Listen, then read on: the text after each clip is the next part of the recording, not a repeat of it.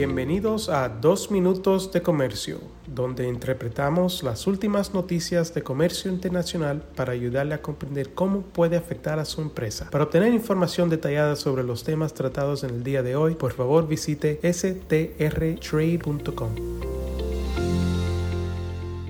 Soy Álvaro Ferreira, consultor independiente con Sandler, Travis Rosenberg, y hoy es viernes 11 de agosto de 2023. La secretaria del Tesoro de los Estados Unidos, Janet Yellen, viajó a China en julio con el fin de rebajar las tensiones bilaterales con el gigante asiático e intentar fortalecer su relación con los nuevos líderes chinos en el área económica. La visita fue bastante fructífera y se consiguieron avances en varios temas, pero es muy posible que todo esto haya sido en vano después de la misión este 9 de agosto por parte del presidente Biden de una orden ejecutiva que busca prohibir varios tipos de inversiones estadounidenses en China, Hong Kong y Macao. Aunque esta orden ejecutiva no nos toma por sorpresa, ya que esperábamos alguna acción ejecutiva o congresual en este área tarde o temprano, estamos seguros de que no va a ser bien recibida por, en Beijing.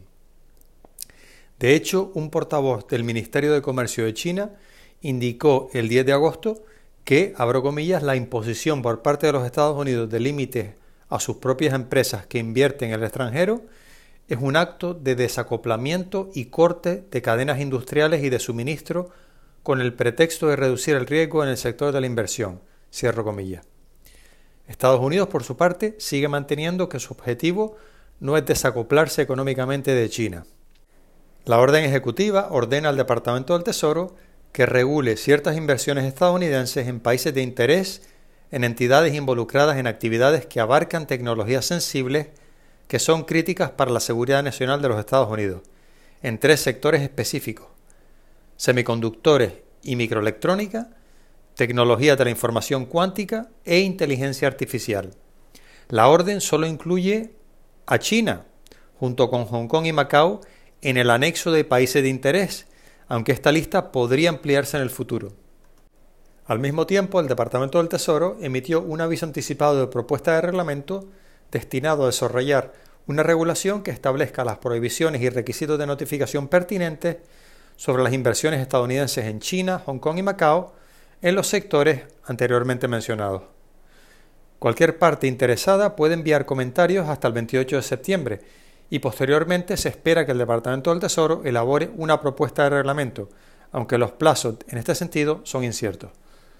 En estos momentos el Departamento del Tesoro está considerando lo siguiente con respecto a las inversiones de personas de Estados Unidos en un país de interés. Una prohibición de las transacciones relacionadas con ciertas tecnologías y productos avanzados de semiconductores y microelectrónica centrados en el software para la automatización de diseño electrónico los equipos de fabricación de circuitos integrados, el diseño de circuitos integrados avanzados, la fabricación de circuitos integrados avanzados, el empaquetado de circuitos integrados avanzados y las supercomputadoras, así como un requisito de notificación con respecto al diseño, la fabricación y el empaquetado de otros circuitos integrados. En segundo lugar, una prohibición de las transacciones relacionadas con ciertas tecnologías y productos de la información cuántica incluidos los componentes y las computadoras cuánticas, los sensores cuánticos, las redes cuánticas y los sistemas de comunicación cuánticos. Y en tercer lugar, un requisito de notificación para transacciones relacionadas con ciertas tecnologías y productos de inteligencia artificial con usos finales específicos, así como una prohibición en ciertos otros casos.